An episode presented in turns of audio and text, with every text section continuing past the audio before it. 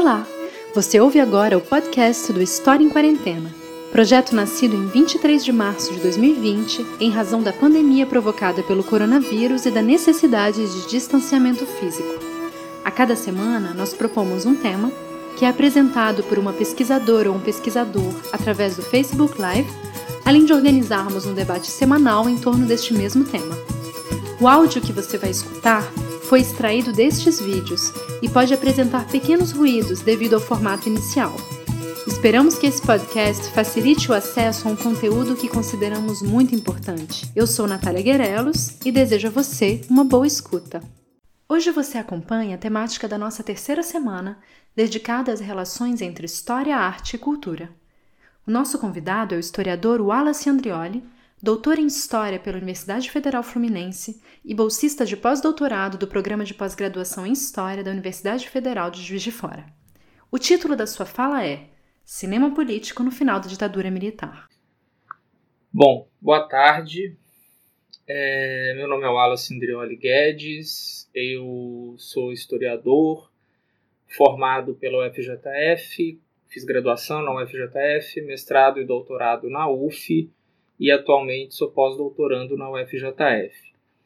Primeiramente, agradecer ao convite do pessoal do História em Quarentena, especialmente o Paulo César Gomes, que fez o convite, e o Carlos Benites, que está aqui mediando e me ajudando nesse né, nessa parte mais técnica de, de realizar essa live e também com os comentários as perguntas que vão ser feitas é, posteriormente à minha fala. Bom, é, eu estava falando um pouco sobre a minha, minha trajetória acadêmica, né? E ao longo de todo esse período, todas essas pesquisas que eu desenvolvi foram pesquisas relacionadas à produção cinematográfica durante a ditadura militar brasileira. Né? No mestrado e na graduação, um tema específico, mais focado no final dos anos 60, e o, no doutorado já um período diferente, já no final dos anos 70 início dos anos 80, mas sempre dentro da, da, da ditadura e com um olhar é, mais direcionado para um cinema político. E aí, a partir do convite do Paulo, então, é, eu optei por fazer hoje uma fala que tenta dar conta né, desse, desse cinema político ao longo da ditadura militar, mas eu vou é, fazer aqui um recorte que tem mais a ver com a minha pesquisa de doutorado, mas eu não vou tratar aqui exatamente do tema da minha pesquisa, mas esse, esse panorama que eu vou tentar fazer sobre o cinema político, especialmente no período final da ditadura militar, está é, tá relacionado ao que eu pesquisei no doutorado. Meu doutorado foi sobre o, um filme específico, que é o Pra Frente Brasil, vou falar um pouco dele aqui mais para frente, e o seu diretor, a trajetória do seu diretor, que é o Roberto Farias. Bom, é, vou começar com uma definição de cinema político do Peter Wollen, né, cineasta, é, que essa definição está num texto dele do livro O Cinema no Século, organizado pelo Ismail Xavier, e o Peter Wollen define então o cinema, o filme político, né, como aquele que leva as pessoas a fazer perguntas, considerar questões, questionar pressupostos estabelecidos sobre o próprio cinema, seu papel enquanto uma indústria de entretenimento e um espetáculo com efeitos políticos. Essa então é uma definição que dá para a gente considerar como bastante ampla de cinema político. Né? É, no entanto, e é uma definição que permite abarcar uma pluralidade de, de, de filmes feitos durante a ditadura militar.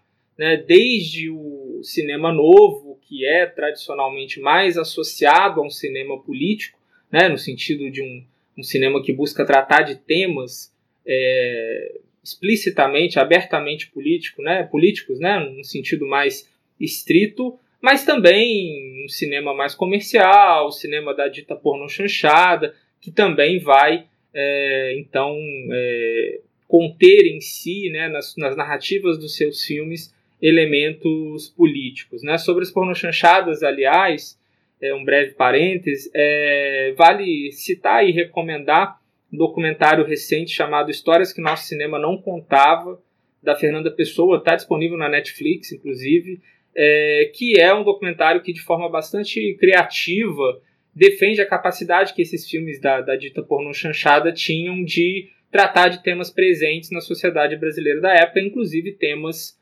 políticos, né, abertamente políticos. Bom, mas aqui para essa fala eu vou ser um pouco mais restrito nessa definição de cinema político e vou olhar especificamente, mais especificamente, então, para filmes produzidos é, no final dos anos 70 e principalmente na primeira metade dos anos 80 no Brasil, e que tratavam de forma mais direta de temas ligados à ditadura militar ou às autoridades políticas daquele momento ou de uma história de um passado recente do país. É, bom, é, então esses filmes políticos que eu estou definindo aqui como um filme político estrito senso o que não significa que outros tipos de cinema, como as pornochanchadas, como eu tinha dito anteriormente, não possam também ser caracterizados como filmes políticos dentro de uma definição mais ampla, sobretudo essa definição que eu apresentei inicialmente do Peter Wollen. É, bom, vale observar que no final dos anos 70 e início dos anos 80, sobretudo em decorrência do, do, da anistia, né, que ocorre ali em 79, que permite o retorno de muitos exilados políticos, né, que passaram anos, né, fora do país por conta da perseguição sofrida é, durante os anos mais duros da ditadura militar. Esse período, esse período da anistia e do início ali do início pós-anistia, do início dos anos 80, vai ser marcado por um, por um boom de uma produção literária, sobretudo memorialística, é, a respeito da ditadura militar, né, a respeito da luta armada, da experiência da luta armada, de muitos desses exilados que retornavam ao país. É, a gente tem vários exemplos de livros de memória que foram, foram lançados nesse momento, mas acho que é, os mais célebres né, seriam os Carbonários, do Alfredo Sirquis, o Batismo de Sangue, do Frei Beto e principalmente o que é isso, companheiro, do Fernando Gabeira, provavelmente o mais conhecido desses livros, né? mas também existem outros. E esse contexto também viu, portanto, né, é, um boom na produção cinematográfica que tratava do período da ditadura militar. Né? É, se surge aqui, nesse momento, uma espécie de nicho de mercado, é, de um, um, filão ali de, né, na, na, no mercado literário, para esse tipo de, de produção, esse tipo de livro né, memorialístico que rememorava então a experiência nos anos mais duros do regime, no cinema, esses temas, esse período mais duro da, da ditadura militar também vai marcar presença em narrativas num momento então em que a censura também, a censura às artes também se flexibilizava. Né? É, o, o, a trajetória do campo sensório ao longo da ditadura militar é, tem uma série de particularidades, uma série de especificidades. É, eu, inclusive, venho pesquisando um pouco isso no meu pós-doutorado atualmente, é, mas de toda forma acho que dá para dizer que esse período ali da, da, da, abertura, né, do final dos anos 70 e início dos anos 80, é marcado também por uma certa flexibilização da censura, principalmente por conta da regulamentação de um órgão de recurso, né, de uma instância recursal chamada Conselho Superior de Censura. Isso se dá em 79, e esse órgão passa a atuar em 1980, e ele vai ser responsável por liberar muitos filmes que estavam proibidos. Então você tem aqui uma, uma abertura um pouco maior para os cineastas né, é, conseguirem então construir narrativas nos seus filmes que, que falem mais diretamente de temas políticos desse período e que, inclusive, façam críticas mais abertas à, à ditadura militar nos seus filmes. Né?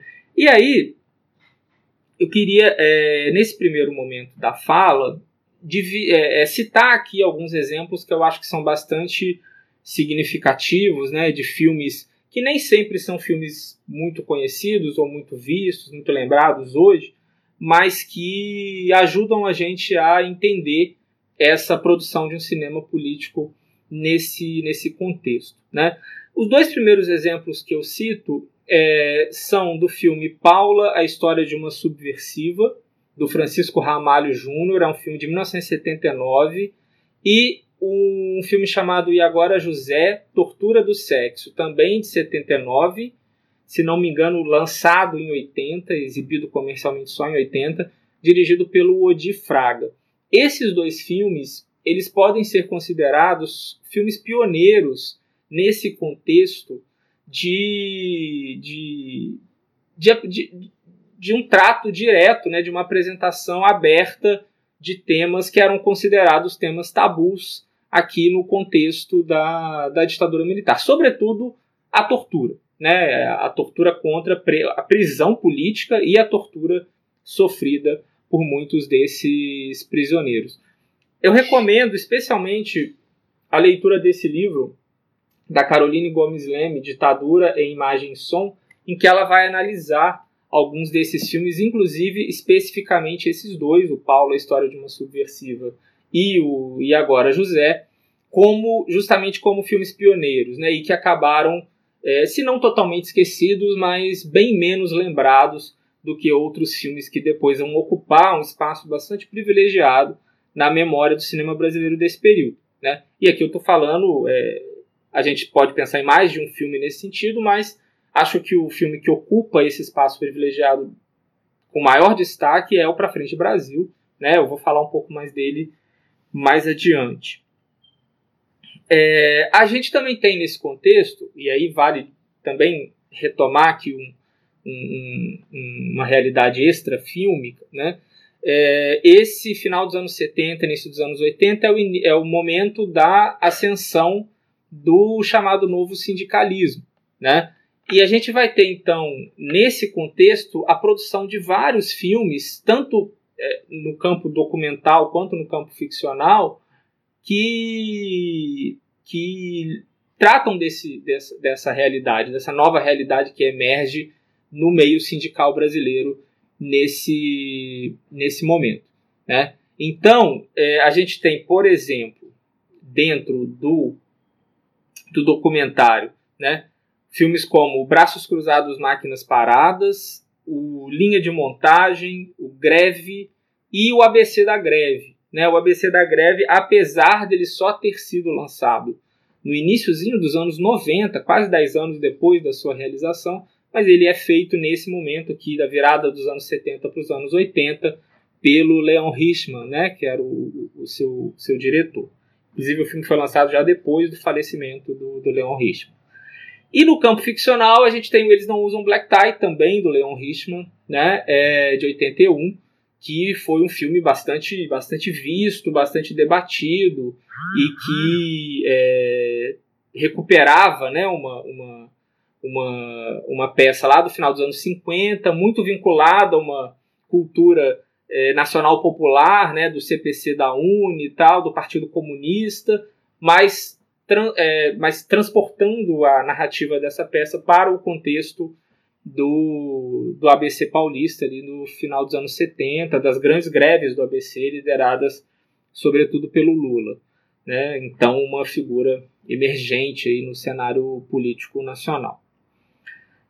E também é interessante a gente citar aqui, e aí eu acabo fazendo uma ponte com algo que eu falei lá inicialmente, um filme chamado Palácio de Vênus, do Odi Fraga, porque é um filme é, de conotação erótica, né, que a gente pode classificar aqui como pornô chanchada, é, mas ele é um filme que vai trazer ali no, no, no interior da sua narrativa algumas referências à política brasileira da época e inclusive ao novo sindicalismo é, porque é um filme que se passa num bordel, né, numa casa de prostituição, e você tem um determinado momento ali da história que, em que as prostitutas decidem fazer uma greve, e o filme estabelece uma conexão muito clara entre essa greve de prostitutas e a, as grandes greves que estavam acontecendo no ABC paulista naquele momento.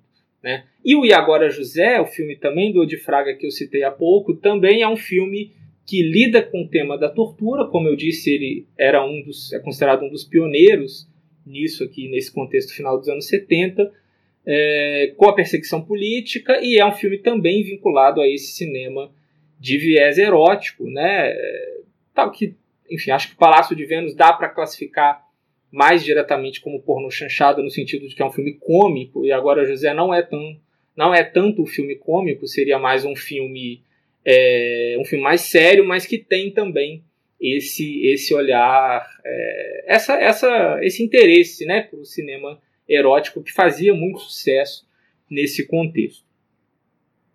E tam, esses filmes eróticos, né, e também é, é, difícil a gente classificar todos dentro de uma mesma categoria, como pornô chanchado, porque são filmes também que, que é uma produção cinematográfica muito plural também, né? Mas a gente tem um outro exemplo de filme nesse desse, desse tipo de produção, chamado A Freira e a Tortura, do Oswaldo Candeias.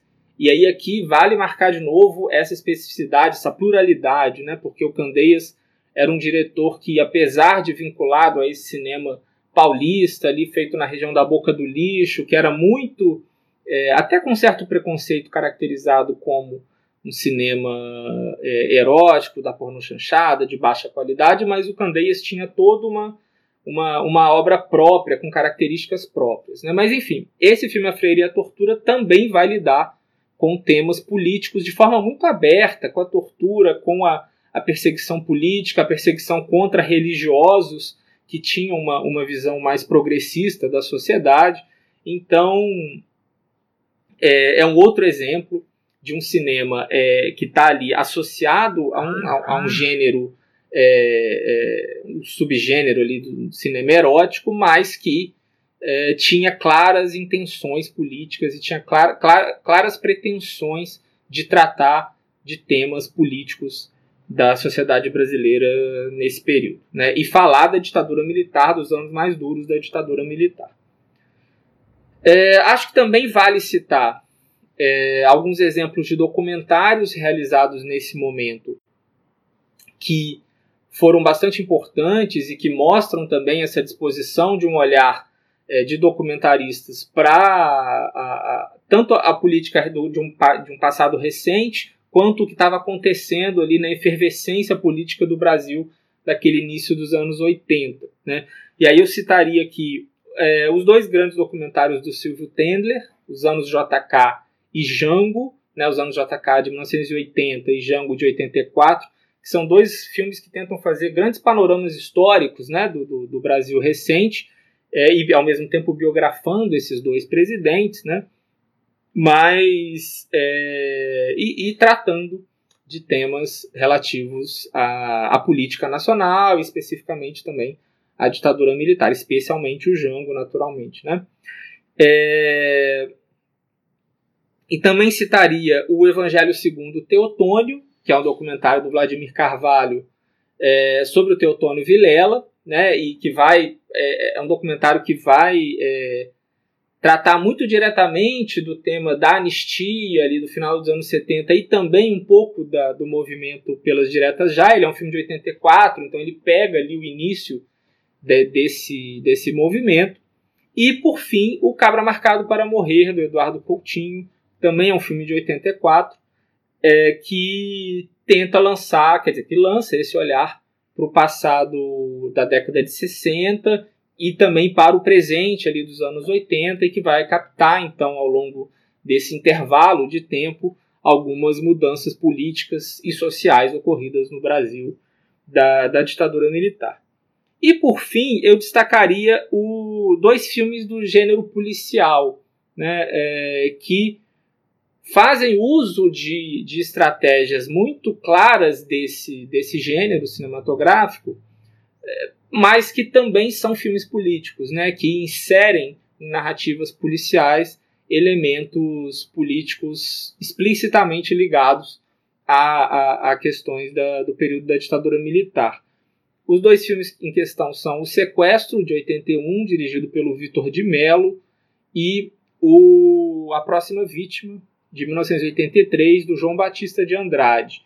É, sobretudo, A Próxima Vítima é um filme é, que tem uma, uma narrativa de, de investigação policial, de serial killer, né, de perseguição a um serial killer, mas que submete essa narrativa a um olhar político, a uma análise política das continuidades do período mais duro da ditadura militar naquele presente em que o filme era realizado e no qual a narrativa dele se passa. Né? O, filme se, o filme se passa durante as eleições para governador de para os governadores de alguns estados, né, especificamente no caso do filme é, as eleições do governador de São Paulo de 82, que eram as primeiras eleições diretas para governadores de estado desde o início da ditadura, desde 65. Né? É, então é um filme que claramente vincula essa narrativa policial a um olhar mais político. E por fim, e aí eu entro aqui nessa na, na parte final da minha, da minha fala, é, tratando do, do, do, caso que eu estudei mais a fundo no meu doutorado, eu destaco para frente Brasil, né, que é um filme do Roberto Farias, um filme de 82, que talvez seja o caso mais emblemático de censura ao cinema político brasileiro nesse contexto. Né? Foi um caso que ficou muito conhecido, que ganhou muito destaque na imprensa na época, que gerou controvérsias, que gerou desgastes é, em diversos setores do, do, do, aparato estatal. Né? E é um filme que também dialoga com narrativas policiais, sobretudo com thriller político, o Pra Frente Brasil, para quem já viu, é, é um filme que remete muito ao cinema feito pelo Costa Gavras, né, um diretor grego, que fazia muito sucesso, está vivo ainda, ainda faz filmes, mas com menor frequência, mas fazia muito sucesso com filmes políticos de denúncia né, do autoritarismo em diversos países que ele, fez, que ele fez desde os anos 60 até os anos 80, 90. Né? Para Frente Brasil se assemelha muito, enquanto cinema, a esse cinema do, do, do, Costa Gavras. E foi um filme, como eu disse, que, que foi proibido, né, ele foi censurado, é, interditado pela censura em abril de 82, por determinação da diretora do órgão censório de então, né, é, uma, uma decisão pessoal dela, uma vez que os censores que analisaram o, o, o filme é, defenderam que o filme fosse liberado, com classificação etária máxima, mas que ainda assim fosse liberado. Mas é, ela, a Solange Hernandes, que era na época diretora do, da DCDP, que era o órgão responsável pela censura de diversões públicas, né, é, decide proibir então o filme. Esse filme ele só vai entrar em cartaz no circuito comercial após quase um ano, ele, ele estreia em fevereiro de 83 depois de ter sido liberado não pela DCDP, né, pelo órgão censório, mas pelo Conselho Superior de Censura, que era esse órgão de recurso ao qual eu tinha me referido lá no início da minha fala, que foi regulamentado ali no final de 79 e que começou a atuar em 1980. Mas ele é liberado, mas para estrear só no ano seguinte. Bom, e o que vale a pena é, destacar sobre o Pra Frente Brasil enquanto filme é a sua ambiguidade, né? A ambiguidade da sua narrativa e de como, dentro da, a partir dessa narrativa, o filme se posiciona politicamente na realidade brasileira da época. Ele é um filme, é, não sei se a maioria das pessoas que estão aqui assistindo já viram esse filme, né? Mas é um filme cuja narrativa se passa em 1970, durante a Copa de 70, e é a história de um, um cidadão de classe média que se considera apolítico que é confundido com um guerrilheiro e é capturado e torturado até a morte.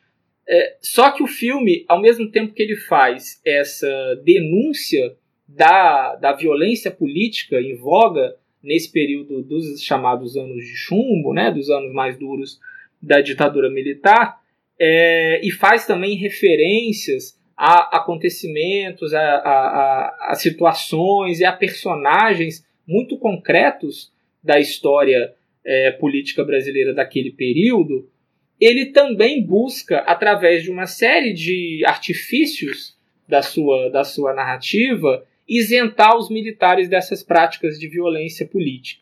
Né? É, inclusive o seu diretor, o Roberto Farias, logo, logo é, durante a, a, a, controvérsia em torno da proibição do filme, ele foi a, a, a imprensa defender a, a, a, moderação política do seu filme, justamente nesse sentido de que o filme não culpava os militares, mas sim é, um, grupos paramilitares de extrema direita que atuavam de forma autônoma né, em relação ao Estado, perseguindo e, e torturando e matando esses militantes da esquerda. Né. É, o Roberto Farias, e aí eu entro agora mesmo na, na, conclusão da minha fala, e depois a gente pode conversar um pouco mais aqui a partir das perguntas.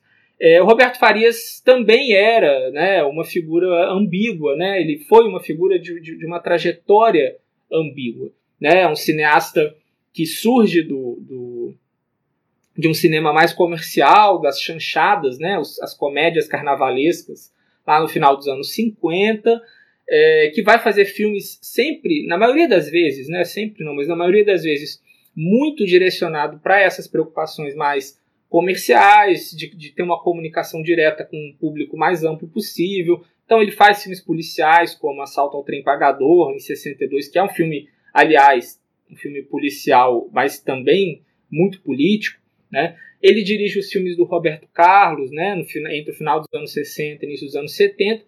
E ao longo da segunda metade da década de 70, ele preside a Embra Filme, que era uma empresa é, de economia mista, mas em parte controlada pelo Estado, responsável por financiar e distribuir uma parte considerável da produção cinematográfica brasileira. Né? É, então ele foi alguém que, em determinado momento da trajetória dele, durante a ditadura, né, no governo Geisel, ele trabalhou para o Estado. Né? E depois, quando ele sai da Embrafilme, ele vai justamente se dedicar a esse projeto do Pra Frente Brasil, que é um filme que também é, que ao mesmo tempo que bate muito du de forma muito dura, né, nos aspectos mais é, sombrios, né, dessa violência política marcante do período mais duro da ditadura militar, é, também, como eu disse, busca isentar então os militares dessa, dessas práticas, né. É, Para encerrar, então, eu, é, e aí dialogando com as minhas pesquisas, sobretudo com a pesquisa de doutorado, é, eu definiria então o Pra Frente Brasil como um filme é, que talvez seja o filme mais emblemático, filme político mais emblemático desse período, né, dentre todos esses que eu citei, é, pelo alcance que ele teve, pela controvérsia que ele causou, também por qualidades cinematográficas que ele possui e, sobretudo, por ele trazer em si né, uma ambiguidade que é muito marcante desse próprio período, né, desse processo da abertura política, né, que na verdade remete ainda lá ao governo Geisel, com a distensão lenta, gradual e segura, um processo de, marcado por idas e vindas, né, por avanços e retrocessos, por ambiguidades.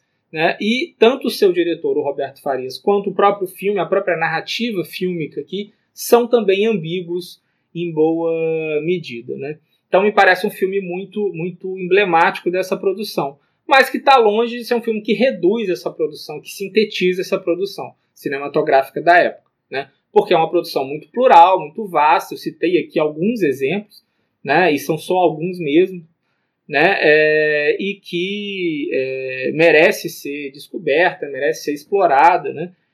E aí eu recomendaria, inclusive, né, que alguns, alguns desses filmes, por exemplo, um filme como Sequestro, que eu citei anteriormente, do Vitor de Mello, que é um filme bem pouco visto, bem pouco conhecido, e que é um filme também bastante político, bastante crítico né, no, no, em como ele, ele trata de algumas questões, sobretudo ligadas à corrupção da, das polícias no Brasil. Né? Bom, é isso a minha fala, que eu fala que eu preparei aqui, acho que passou um pouquinho de, de 20 minutos, mas é, acho que a gente pode encerrar e vamos então para as perguntas. Tá bom? Muito obrigado. É isso.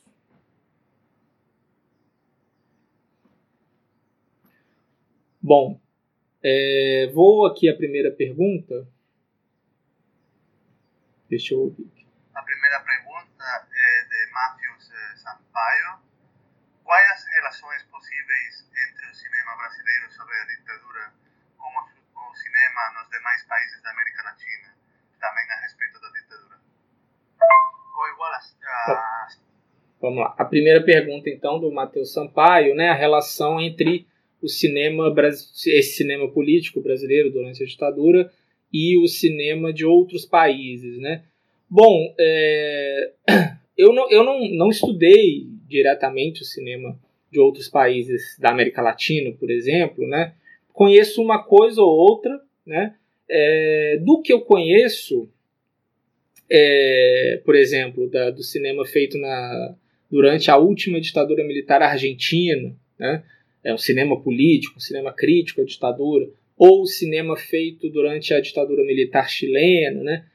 O que eu acho que dá para dizer é, é, é, que esse cinema, esse, o cinema desses países, né, eles me parecem ter tido muito mais eh, dificuldade para falar abertamente desses, desses regimes ditatoriais, né, do que o cinema brasileiro desse período específico que eu tratei aqui, do início dos anos 80, né, por uma série de especificidades históricas, né, de características de cada contexto, mas é, acho que a gente poderia comparar, por exemplo, é, o cinema novo feito da, na, lá no, no, no, final dos anos 60 e no início dos anos 70, né, um cinema muito, muito que muitas vezes vai recorrer a uma, a uma, a uma linguagem mais alegórica, né, é, com o cinema argentino feito, por exemplo, no, no, início dos anos 80, no auge ali da ditadura militar argentina, final dos anos 70, início dos anos 80, que também vai recorrer a esse tipo de, de artifício de linguagem, né? a alegoria como forma de falar coisas que não podem ser faladas abertamente, explicitamente. É claro que é, é, pode ser problemático a gente reduzir é, a opção desses filmes, a opção da, pela alegoria que esses filmes fazem, a uma, a uma estratégia para driblar a censura. Né? É, muitas vezes vai ser isso, muitas vezes pode ser isso, mas nem sempre vai ser só isso.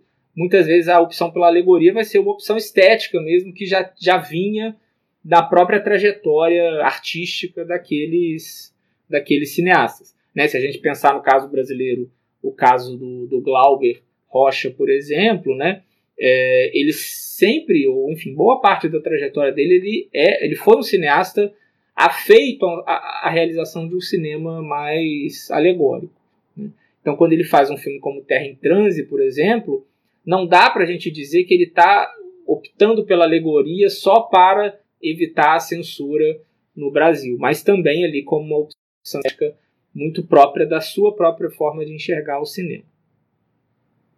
Bom, mas acho, não sei se eu respondi totalmente, eu não conheço a fundo a produção cinematográfica desses outros países nesses períodos específicos, né? Se a gente pensar na Argentina, por exemplo, é, a gente sempre vai lembrar muito de um filme como A História Oficial, por exemplo, né? Do, do Luiz Puenzo, que é um filme de 85, já é um filme pós-ditadura, inserido ali naquele contexto da, do Nunca Mais, né, da, daquela, daquela efervescência de memórias né, do período da ditadura na Argentina, é, mas que já foi feito com toda a liberdade. Né? É, eu conheço alguns filmes da, da, argentinos desse período, é, destacaria sobretudo um chamado Tempo de Revanche, e que é justamente o filme que, que marca que é marcado por essa opção pela alegoria política. Bom, segunda pergunta aqui. Pergunta é minha. E poderia falar um pouquinho do cinema sobre a temática indígena na época da ditadura? No campo da política, a questão indígena vê uma virada como cenário de confronto ao autoritarismo, sobretudo depois da questão da emancipação em 1978. Gostaria de saber se isso tive um reflexo no cinema. E aí, tem uma pergunta Bom, é, a pergunta então do próprio Carlos, né, que está mediando aqui o debate, sobre a, o cinema com temática indígena. Né? Bom, também não foi o meu, meu objeto de pesquisa, conheço alguns filmes dessa época que é, filmes políticos né, que lidaram com, esse, com essa temática. É, acho que ah, bom, acho que poderia pensar num exemplo talvez mais conhecido, que é o filme Iracema, né, do, do Jorge Bodansky. É, Iracema, uma transamazônica, né, que é um filme que lida com a questão indígena, né, é, e que foi proibido. Né? Na verdade, ele é um filme da metade dos anos 70, que foi proibido, foi censurado, e que só foi liberado justamente nesse contexto da, do, do conselho da atuação do Conselho Superior de Censura, em que o filme então vai ser é, vai, vai ser permitido que ele seja então exibido comercialmente. Curiosamente, né, é, no contexto em que esse filme é liberado, a gente tem a produção de um outro filme é, chamado Iracema, mas que era um filme, se não me engano, do Carlos Coimbra, a conferir, não tenho certeza se o diretor é o Carlos Coimbra, que é o diretor do Independência ou Morte, mas que era um filme é, que adaptava o livro do José de Alencar, né? É, e que o, o, o diretor do, dessa outra versão do Iracema, dessa versão que era uma adaptação literária, é, reclama né, do destaque, reclama na imprensa, né, do destaque recebido pelo filme do Jorge Bodansky, né, por, é, por conta de toda a, a controvérsia política envolvendo esse, a censura, sobretudo, desse filme. Né, e era um filme que enfim, para quem viu deve se lembrar, é um filme que trata do, do muito de forma até muito muito brutal, né, do, dos efeitos da, dessa modernização autoritária conduzida pela ditadura militar na, nas populações amazônicas ali, sobretudo ali na, na nas margens, né, da, da, da construção da, da rodovia Transamazônica. Vê mais uma pergunta. Da União dos Adueiros ditadura militar aproveitou o cinema para construir um estereotipo pejorativo do português como baixo, com bigode, padeiro, rude, etc. Ou aproveitou essa caracterização popular para criticar e ridiculizar o sistema político em Portugal? Do Paulo César pergunta. É, eu não entendi exatamente essa pergunta se é uma se foi a ditadura militar brasileira aproveitou, fez uso do cinema para ridicularizar o, o, os portugueses? É, bom, não sei, se ele puder depois reformular a pergunta é, de forma um pouco mais clara, eu posso tentar responder, mas é, eu não saberia dizer, assim, não, esse estereótipo do, do português, né, de ridicularização do português, está muito presente na, na cultura brasileira, acho que desde muito antes, né, da, da, da ditadura militar. Então, não saberia dizer até que ponto isso aparece no cinema do período. Né? Esse tipo de caracterização está muito marcado, eh, eu me lembro, por exemplo, no cinema da, das chanchadas, né? lá dos anos 40 e 50, né? justamente reverberando muito essa, esse tipo de, de caracterização comum na, na cultura popular brasileira. Né? É, agora, é, vale observar que a legislação censória, por exemplo, que estava em vigor durante a ditadura militar, ela buscava coibir qualquer tipo de representação que gerasse algum tipo de, de atrito é, de, ou que fosse ofensiva de alguma forma em relação a outras nacionalidades, né, a povos de outros países. Então, é, eu acho que seria um caso a se analisar, observar a quantidade de, de vezes que esse tipo de representação aparece nos filmes brasileiros do período, né? E como que a censura lidou com isso, né? Porque é bem é bem provável que representações mais extremas, mais agressivas, se fosse do, do, dos portugueses ou de outras nacionalidades, fossem de alguma forma coibidas pela censura, justamente porque o, a legislação censória é, era contrária né, a esse tipo de, de representação considerada ofensiva.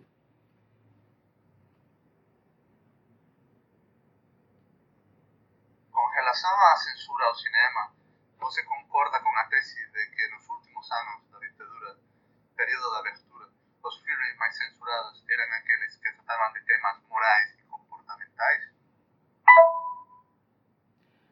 Então, é, na verdade, a minha pesquisa de pós-doutorado está muito nessa, nessa questão específica. Né? É uma pesquisa que está em andamento ainda. Eu acho que, em linhas gerais, sim. Né? Quando a gente é, olha quantitativamente, é, no, no, período final da ditadura militar, no período final da atuação da censura, a gente percebe uma preocupação maior em proibir os filmes por, ou enfim determinar cortes nos filmes por razões que a gente chamaria aqui de razões morais, né? É, aspectos comportamentais dos personagens que vão de alguma forma incomodar, contradizer esses valores conservadores da, da sociedade brasileira, né? Que a ditadura e a censura se viam então como defensoras deles. Mas o que eu venho buscando pontuar ao longo dessa minha pesquisa é que é, a censura política estrito senso, né, pensando de novo nesse cinema político num sentido menos amplo, né, no sentido de, de um cinema que fala abertamente de temas ligados a questões políticas do regime naquele momento, é, ela continua existindo. Né, essa censura continua existindo é, e mesmo que a princípio se, se é, privilegie a proibição a, ou cerceamento né, de determinadas representações que gerem incômodos morais, a perspectiva da censura política não está totalmente ausente. Né? O caso do Pra Frente Brasil é o, o, exemplo mais emblemático disso, porque é um filme proibido. Né? Mas a gente tem outros casos é, que, quando a gente analisa os pareceres censórios, a gente percebe que é, alguns filmes foram ou proibidos ou tiveram cortes determinados por razões estritamente políticas. O próprio A Próxima Vítima, que eu citei na minha fala, é um exemplo disso. Né?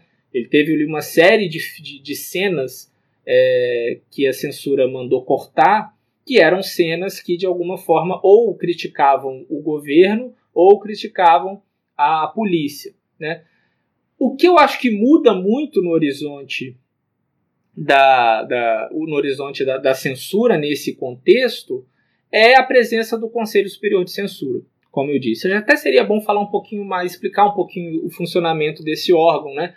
Porque ele é um órgão recursal e ele é composto por representantes do governo, mas também por representantes da sociedade civil, inclusive da classe artística né, e da imprensa. Então você tem ali o representante da ABI, Associação Brasileira de Imprensa, tem o representante dos produtores de cinema, dos produtores de rádio, é, do, do, dos produtores de teatro, enfim. Então ele era um órgão que tinha uma atuação a princípio liberalizante. Nem sempre vai ser assim, mas nos temas políticos, a gente observa que o Conselho Superior de Censura ele é bem mais liberal do que nos temas morais. Agora, a atuação da DCDP, que é o órgão de censura do governo, né, é, acho que tende a ser um pouco mais liberal para temas políticos, mas a censura política, como eu disse, continua no horizonte e ela vai existir, ela vai ocorrer quando quando ele quando a quando o órgão, né, os, os responsáveis pelo órgão julga julga que é necess, que ela é necessária. Mais duas perguntas aqui. Acho que dá tempo. Vamos lá. Temos mais uma pergunta de Natália de Santana. Você poderia falar de filmes que tratam da ditadura em diálogo com a literatura brasileira sobre esta mesma temática? Antes de começar a última aqui. Bom, a pergunta da Natália, Natália que inclusive foi a, a professora que fez a live ontem, né? Colega de mestrado, amiga querida, um abraço, Natália. É, então, é, acho que você está pensando em filmes que é, talvez não necessariamente desse período, feitos nesse período, mas que falam desse período em diálogo com essa literatura é, memorialística, não sei. Bom, e se for exatamente isso que você tá, pediu para eu comentar, a gente, alguns desses livros de memória que eu citei, né, que foram publicados nesse contexto, que fazem parte desse boom editorial, né, de, de, de narrativas aí sobre o período mais duro da ditadura, foram depois adaptados para o cinema, né? Aí já num contexto pós-ditadura, né? Pensar no caso do Que é esse companheiro, pensar no caso do batismo de sangue, né? É, e aí eu acho que são cada, cada filme é um filme, assim, cada caso é um caso, né? Eu acho que o, o, Que é Isso Companheiro é um filme muito ambíguo, né? É, por outras razões diferentes das razões do Pra Frente Brasil, mas também um filme muito ambíguo, é, que acaba dessa forma dialogando com o livro do Gabeira, né? Que é um livro é, à época fez muito sucesso, mas também foi muito criticado, sobretudo por, por ex-guerrilheiros que viam ali nele uma, uma reconstrução memorial nem sempre é, condizente com o que teria de fato acontecido naquele, naquele episódio né, do sequestro do, do embaixador americano e, sobretudo, na forma como Gabeira via de forma crítica a, a, a luta armada. Né? É, e já o Batismo de Sangue, só para pensar esses dois exemplos, né, já me parece um filme muito mais é, duro, né, muito mais brutal e focado na experiência da tortura, né, é, sofrida ali principalmente pelo Frei Tito.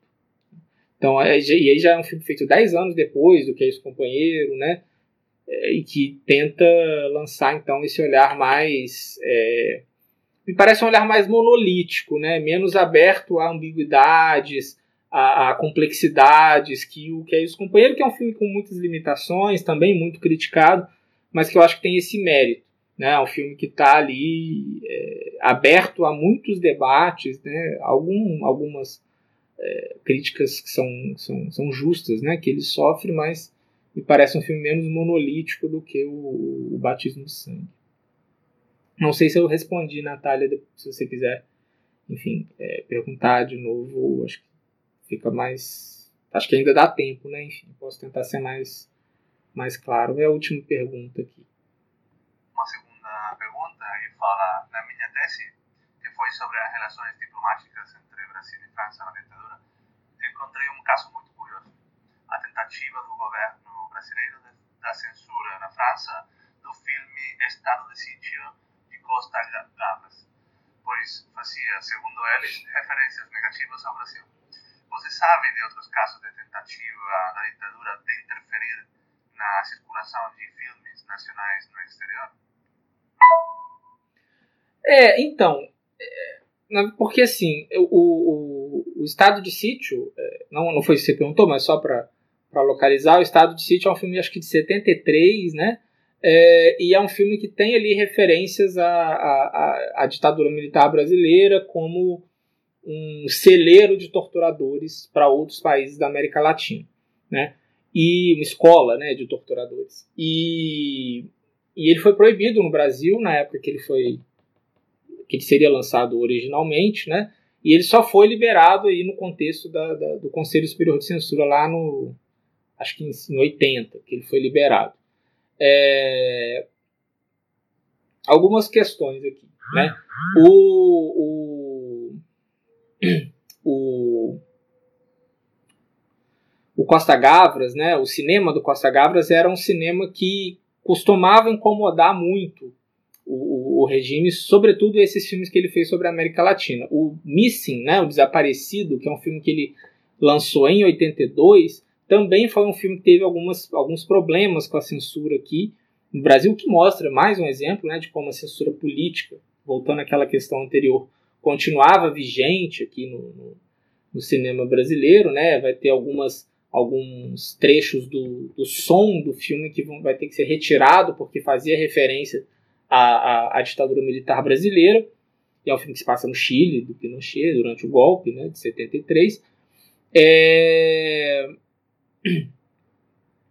mas o, o que eu acho que, que, que, que dá para a gente destacar sobre isso, Paulo, é que os filmes brasileiros, né, eles passavam pela censura, mas não só diretamente para serem exibidos comercialmente no Brasil. Né? Os filmes que tinham pretensão de ser exibidos em festivais internacionais, é, filmes brasileiros, né, eles também tinham que ter uma liberação específica para isso. Né? Então, por exemplo, para Frente Brasil, ele foi convidado para ser exibido no Festival de Cannes, né, de 82, na França. E é, ele foi liberado, né, ele teve uma liberação.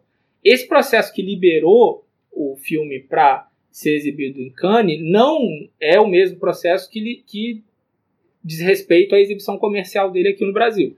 Aí você vai, ele, ele vai passar por uma nova análise por outros, de outros sensores que vão então dar um parecer positivo ou negativo. Ele vai ser proibido aqui no Brasil, né, como eu disse lá atrás, por uma decisão é, da diretora do, do, do, órgão de censura, Solange Hernandes, mas ele já tinha sido liberado para ir para Cannes. Né? E aí, é, quando ele, quando o Festival de Cannes está para começar, o governo brasileiro vai impedir que o filme seja exibido lá, né? Vai proibir que o filme seja exibido lá, não vai mandar, se eu não me engano, ele não manda a, a, a licença, né? O documento que permitia, que autorizava a exibição, o filme vai ter que ser remetido de volta para o Brasil, tá? É, agora, é, esse é um caso que eu pensei aqui até por conta do, de ser um filme, um caso que eu estudei mais a fundo e que o, o Pra Frente Brasil acho que é um filme que guarda algumas, como eu tinha dito lá atrás, algumas semelhanças com o cinema do Costa Gavras, né? Agora, é, eu não conheço casos específicos de filmes brasileiros ou filmes estrangeiros, como o Estado de Sítio, mas que fazem referência ao Brasil, que o governo tenha tentado impedir a sua exibição em outros países. Né? É interessante esse caso, eu não sabia disso, né? que, o, que o governo tentou intervir para que o filme não fosse exibido na França. Mas imagino, se isso ocorreu com o estado de sítio, imagino que isso tenha ocorrido é, em alguns outros casos, sobretudo com filmes, com filmes brasileiros, né? É, bom, mas acho que é isso. Acho que não tem mais nenhuma pergunta, né? Bom, encerramos então. Ok, é, bom, é, vou agradecer mais uma vez pelo convite do Paulo, pela participação aqui do Carlos, me ajudando aqui com as perguntas, com o funcionamento da live. Agradecer pela audiência, pelas perguntas né, que foram feitas. É, espero ter conseguido responder na medida do, possível, do que eu conhecia. É, e fico, e fico é, de, deixo, deixo o convite né, para que os interessados busquem conhecer mais esse, o cinema brasileiro desse período, até para além do cânone do cinema novo, né, que tem uma importância muito grande, é compreensível, mas o cinema brasileiro vai muito além do cinema novo. Né? é, e inclusive o cinema político brasileiro. Né? Então, um olhar mais atento também para esses outros cinemas produzidos na época, inclusive para o seu para a potência política que eles carregam, eu acho que é muito é muito válido, né, para as pesquisas é, nesse campo, tá? Bom, é isso, agradeço, obrigado e boa noite. Você acabou de ouvir o podcast do História em Quarentena, projeto organizado por Paulo César Gomes, Melanie Tuioá, Carlos Trinidad, Lucas Pedretti e eu, Natália Guerelos. Música de Sam Nóbrega. Obrigada por compartilhar este tempo conosco e até a próxima!